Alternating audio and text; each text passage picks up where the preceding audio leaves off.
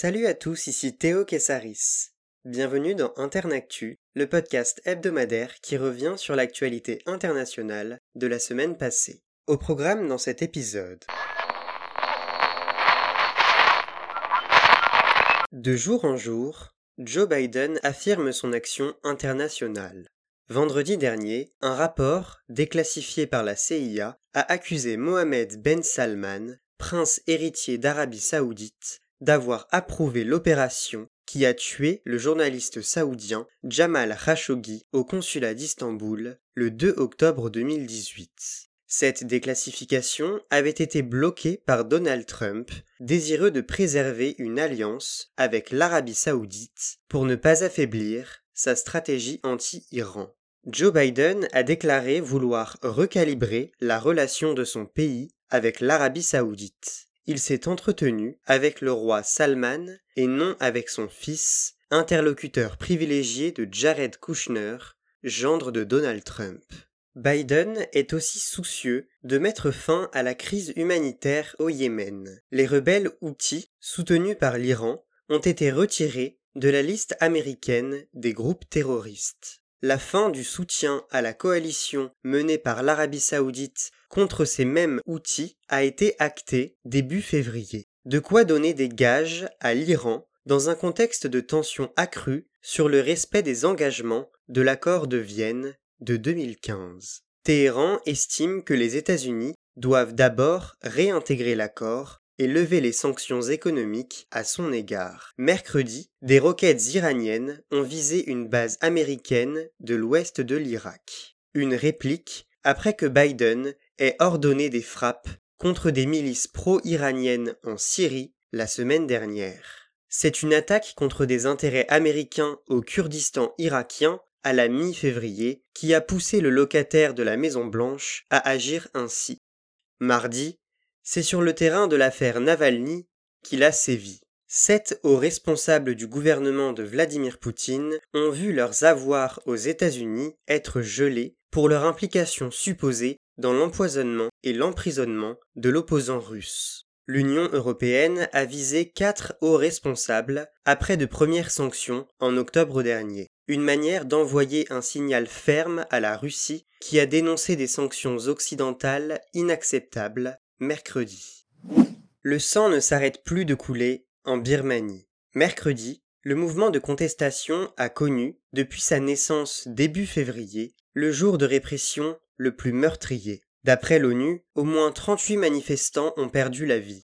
Les forces de sécurité n'hésitent plus à tirer à balles réelles pour mettre fin au rassemblement pro-démocratie. Au moins 54 civils ont été tués depuis le début du putsch. À Mandalay, jeudi, une foule s'est mobilisée pour pleurer la mort d'une jeune fille de 19 ans, Kial Sin, survenue la veille. La représentante des droits humains de l'ONU, Michelle Bachelet, a exigé, je cite, la fin des assassinats et des emprisonnements des manifestants. Fin de citation. L'ex-dirigeante Aung San Suu Kyi a comparu devant la justice lundi. Coupable d'avoir importé illégalement des talkie-walkie et violé des restrictions liées au Covid-19, elle est désormais poursuivie pour incitation aux troubles publics et pour avoir enfreint une loi sur les télécommunications. La prochaine audience est prévue le 15 mars. Vendredi dernier, l'ambassadeur de Birmanie aux Nations Unies, Kyo Moe Tun, avait rompu avec la junte militaire dans un discours appelant à l'action de la communauté internationale. Trois doigts levés à la fin de sa prise de parole, le symbole était suffisant pour que l'armée birmane le licencie samedi dernier.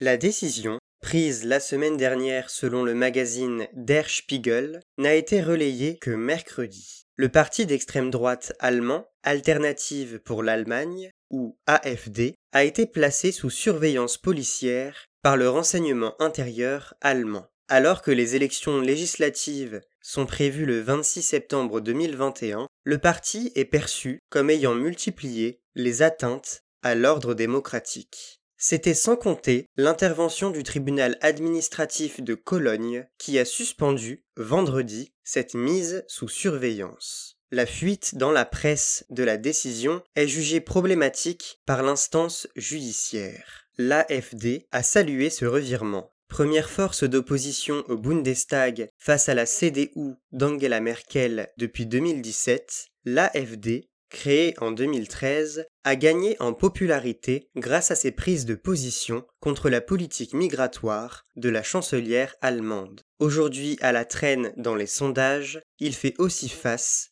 à des querelles internes.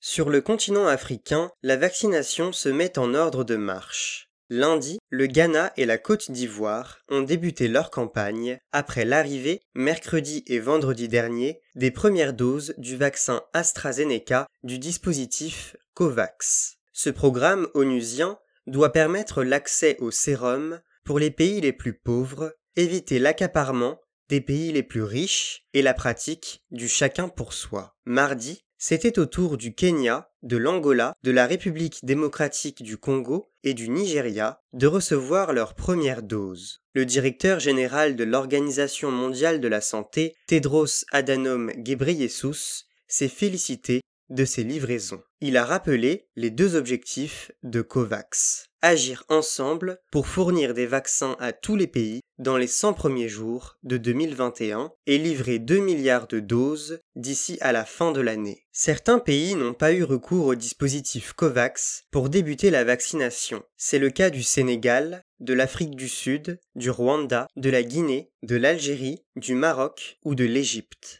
Au sujet de la vaccination, l'Union européenne a annoncé lundi qu'elle proposera en mars un projet de législation sur un passeport vaccinal européen censé faciliter les voyages des ressortissants européens. Les pays du Sud, touristiques, comme la Grèce ou l'Espagne, y sont favorables, tandis que la France et l'Allemagne ont exprimé des réticences.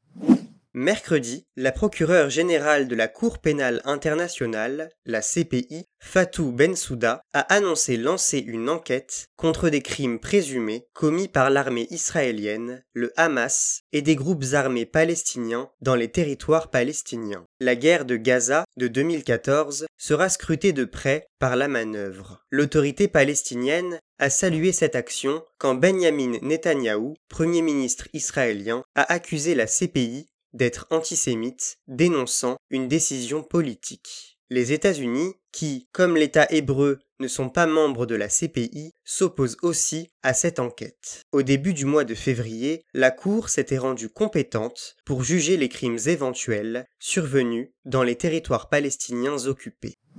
Comment traiter les terroristes condamnés? C'est la question que se pose la Grèce depuis la semaine dernière, alors que Dimitris Kofontinas, 63 ans, a débuté une grève de la faim le 8 janvier dernier après le refus des autorités d'assurer son transfert vers la prison de Korydallos à Athènes. Dimitris Kofontinas a été condamné à perpétuité en 2002 pour son rôle dans les activités criminelles de l'organisation révolutionnaire du 17 novembre, une mouvance d'extrême gauche créée en 1975. Nommé en hommage à la répression du mouvement étudiant grec par la dictature des colonels le 17 novembre 1973, cette organisation a tué 23 personnes, dont Pavlos Bakoyannis, journaliste et beau-frère de l'actuel Premier ministre de droite, Kyriakos Mitsotakis. Le condamné a demandé à purger sa peine dans la prison de Korydallos après son transfert dans un établissement pénitentiaire de haute sécurité. Son avocate a assuré à la télévision grecque que la vie de son client était en jeu près de deux mois après le début de sa grève de la faim. Les autorités grecques se sont refusées à céder à un chantage et à permettre, je cite, tout traitement préférentiel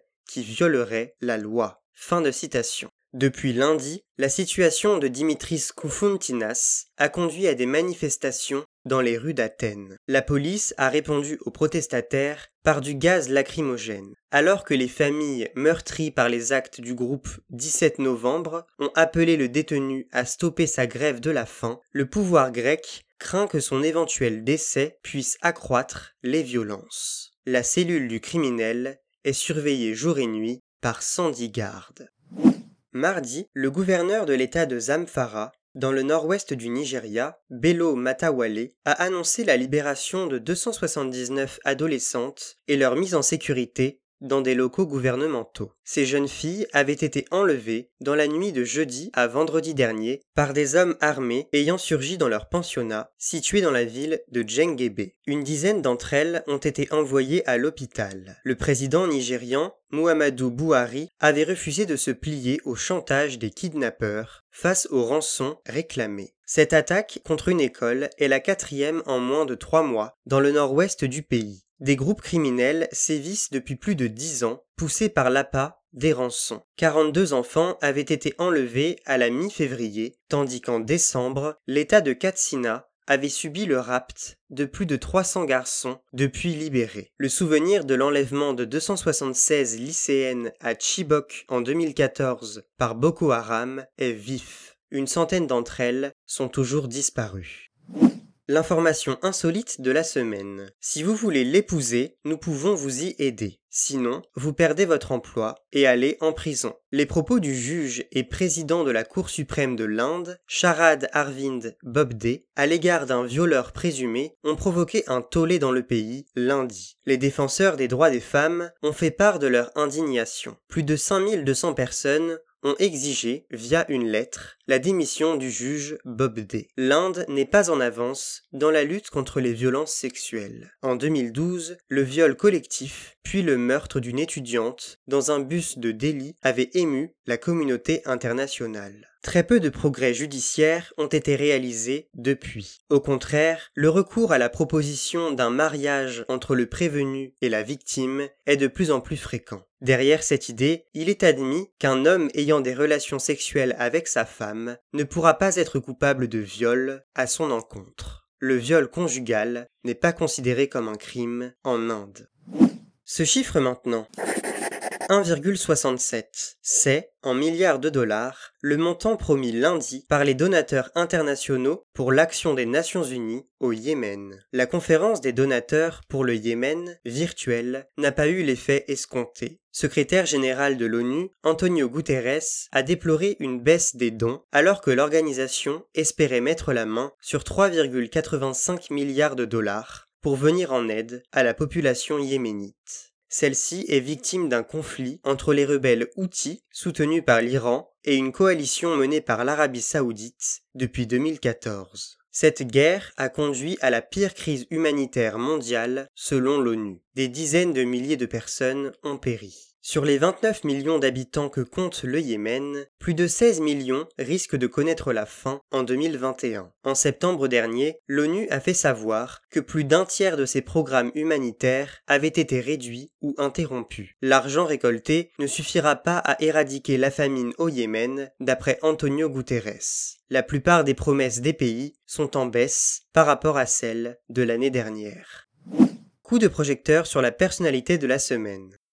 Le parquet européen est entré en fonction lundi avec à sa tête Laura Codruta Covesi, juriste et procureur général roumaine. 47 ans, cette ancienne championne junior de basket a été, durant 6 ans, le symbole de la lutte anticorruption dans son propre pays. Elle a fait un grand nettoyage au sein de la classe politique roumaine adepte des pots de vin. À son palmarès, 5000 personnes inculpées, dont 39 députés et 14 ministres. Son action a conduit à la condamnation de Liviu Dragnea, ancien président de la Chambre des députés et homme fort du pays, à de la prison ferme.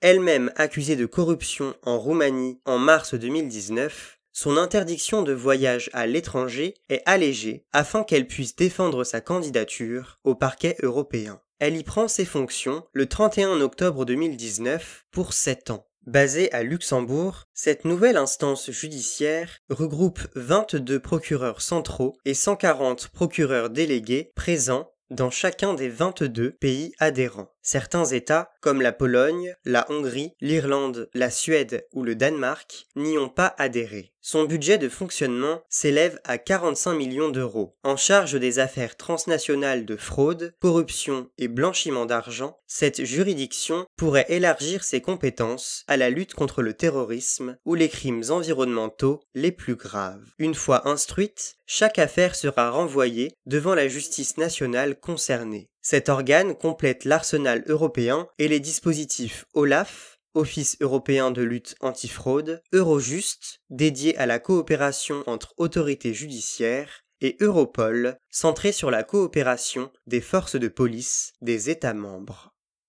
Et voilà, c'est la fin de ce numéro d'Internactu. On se retrouve la semaine prochaine pour un nouvel épisode, et en attendant, restez informés.